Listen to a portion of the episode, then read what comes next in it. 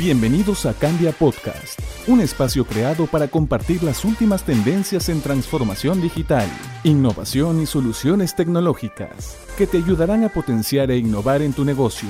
En este podcast producido por Cambia, una empresa de transformación digital e innovación, encontrarás todo lo que debes saber para estar un paso adelante en tu negocio. Hola a todos, yo soy Marcos Chumpitaz y esto es Cambia Podcast, un espacio en el que buscamos compartir las últimas tendencias en innovación y transformación digital. En este episodio hablaremos sobre agilidad, cultura y capacidad de adaptación. El mundo, como sabemos, está atravesando un profundo cambio y aún no se sabe qué pasará o cómo será el periodo post pandemia. Por eso resulta fundamental que las organizaciones desarrollen la capacidad de adaptarse y transformarse permanentemente para poder seguir operando de manera exitosa en estos tiempos en los que existe tanta incertidumbre como oportunidad de seguir innovando y sumando valor al mercado.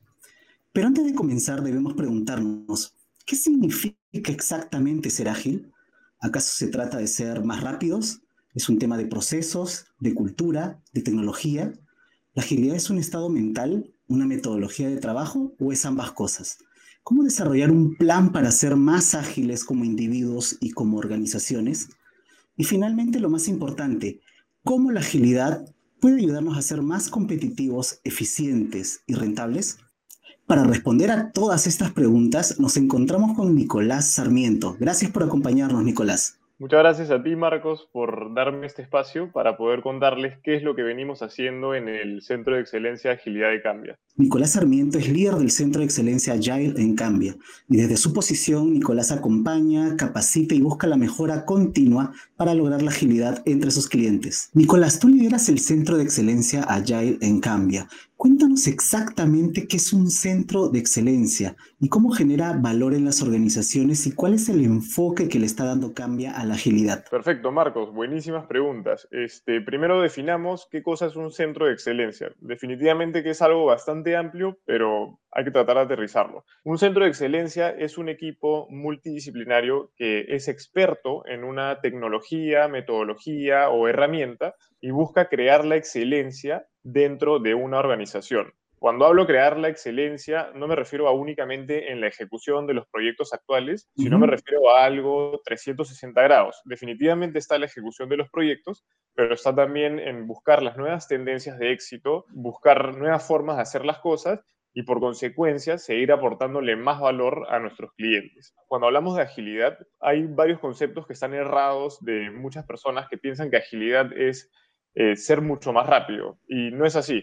Agilidad es, bueno, tú lo has mencionado, ¿no? Eh, ahorita estamos en un ambiente de, mucha incertidumbre. Entonces, agilidad no es ir más rápido, sino es llegar a tu objetivo en un ambiente de mucha incertidumbre de la mejor manera. Eh, también se trata de mejorar la capacidad de respuesta de una organización y de esta manera tratar de sacarle el mejor provecho a esta situación, ya sea creando un nuevo modelo de negocio, eh, o creando una nueva oportunidad de negocio, pero siempre eh, alcanzando o superando los resultados de negocios que se tienen proyectados. En cambio, tenemos tres tipos de agilidad. Primero está el desarrollo ágil. Claro que desarrollo hablo de software. Eh, normalmente los desarrollos tradicionales suelen fracasar porque no se cumplen con los tiempos, con los alcances, ni con el costo que se planteó el proyecto. Y adicionalmente, eh, uno de los fracasos más grandes es que se desarrolla un software muy grande y a la hora de utilizarlo, se utiliza solamente el 5 o el 10% de este gran sistema. En cambio, con agilidad, con entregas pequeñas de, de incremento de producto, logramos validar que nuestros usuarios están recibiendo el valor que verdaderamente necesitan. Luego tenemos otro concepto que es la agilidad de equipos. Eh, básicamente acá eh, es ayudar a los equipos a mejorar su proceso de inspección y adaptación mediante los marcos de trabajo que existen de agilidad. Existen Scrum, existen Kanban, existen DevOps, que me imagino que obviamente eh, ya habrás escuchado de todos estos, ¿no? Y bueno, obviamente, eh, si es que nosotros tratamos de llevar este concepto de agilidad de equipos a una escala muchísimo mayor, tenemos lo que es la agilidad empresarial. Esto es básicamente la capacidad que tienen o la habilidad que tienen las compañías de competir y prosperar en, la era digital ante un mercado y un mundo buca. Y buca, eh, por sus siglas en inglés, significan volátil, ambiguo, complejo e incierto. Y obviamente no me vas a dejar mentir de que ahorita estamos en un eh, mundo buca, ¿no? Por, mm, el tema de la pandemia y del coronavirus. Justo tenía una duda. Tú hablaste inicialmente de que el Centro de Excelencia por lo general es un equipo multidisciplinario.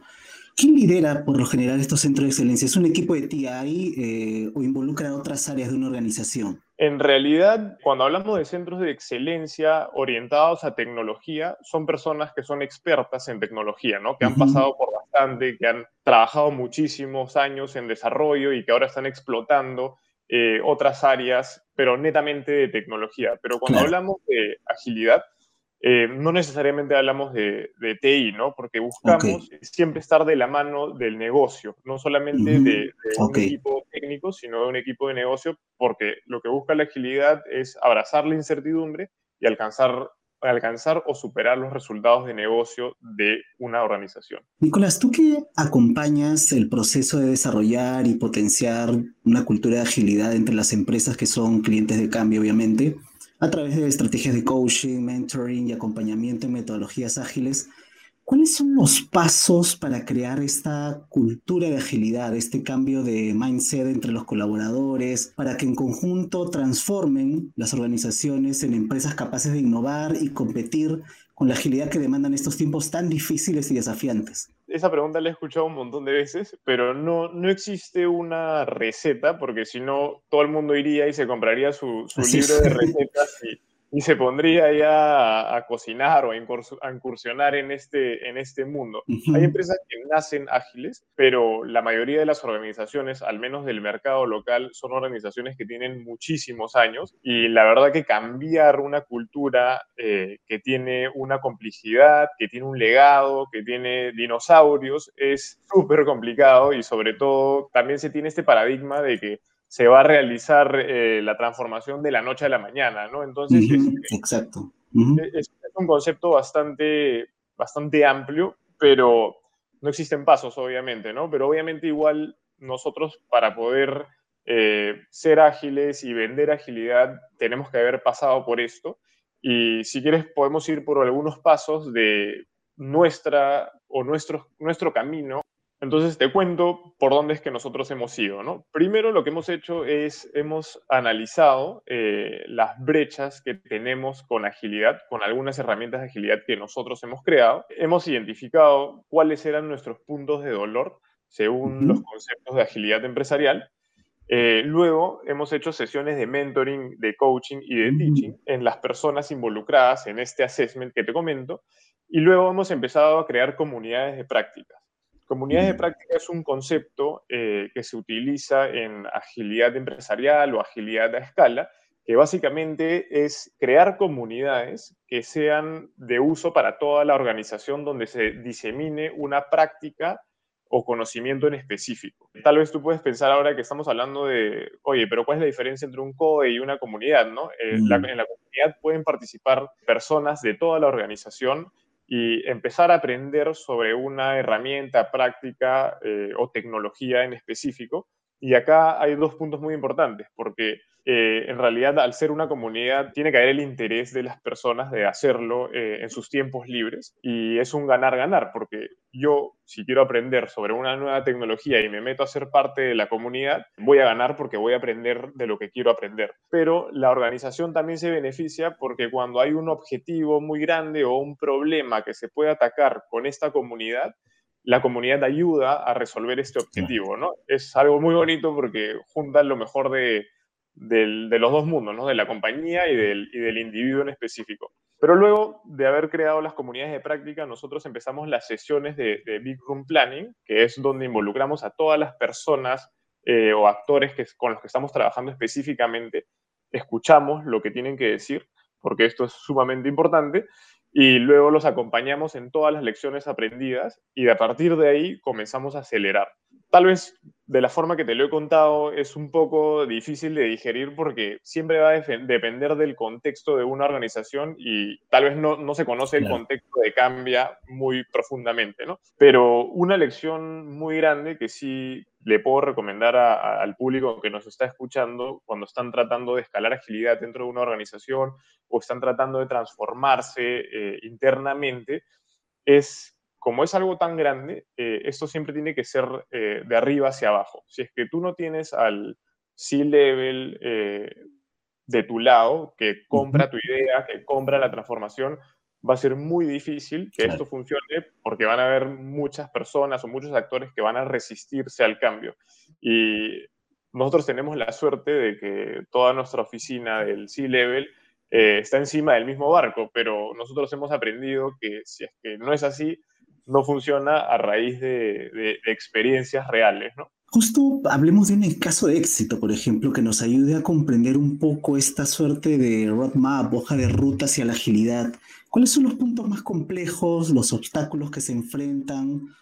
Justo hablabas del tiempo, ¿no? ¿Cuánto dirías que toma un proceso para llegar a este, a este cambio, a, esta, a este nivel de agilidad óptimo? A ver, nosotros siempre tenemos que estar en constante validación con nuestro mercado, con nuestro público, para asegurar de que lo que estamos haciendo lo estamos haciendo bien. En vez de irnos a lo grande, eh, decimos, oye, acá hablamos en un año y de ahí te cuento, tenemos que ir siempre probando, ¿no? Eh, te puedo contar de dos casos de éxitos eh, puntuales que hemos tenido nosotros, sin usar nombres para tratar de evitar el, la confidencialidad de nuestros clientes, ¿no? Pero nosotros tenemos un cliente de la entidad bancaria que tenía un problema, que tenía mucho tráfico en sus agencias físicas. Estoy hablando hace dos años aproximadamente, dos años, dos años y medio, pre-COVID, obviamente. Y el cliente nos dijo, oye, yo les pongo un reto, ¿no? Eh, yo quiero reducir el tráfico en mi agencia en 20%.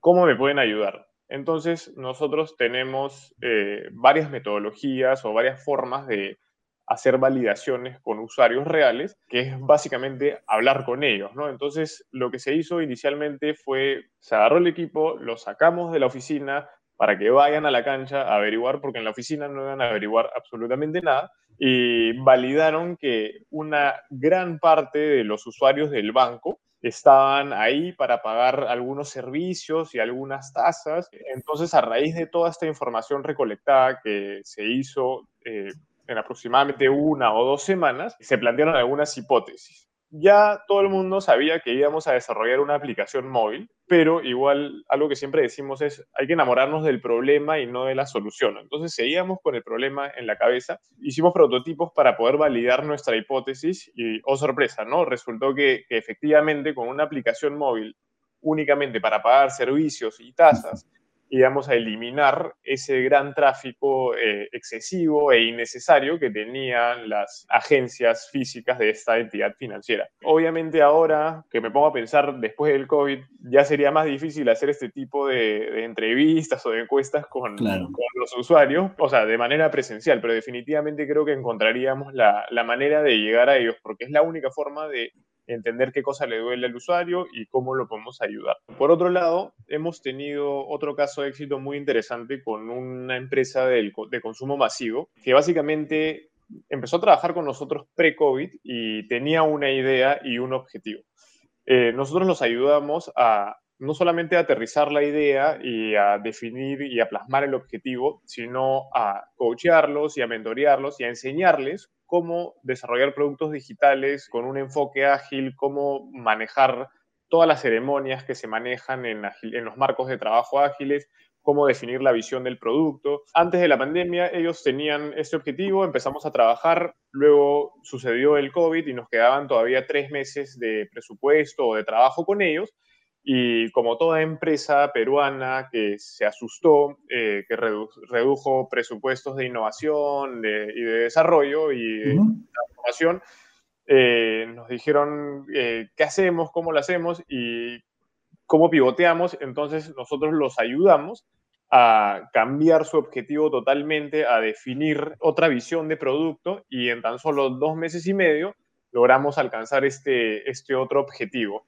si bien hablé de que la agilidad este, no es velocidad, pero sí es eh, iterar constantemente, ¿no? Entonces, este, en tan solo dos meses y medio logramos eh, ponernos en, el aire y, estar eh, ya generando ventas.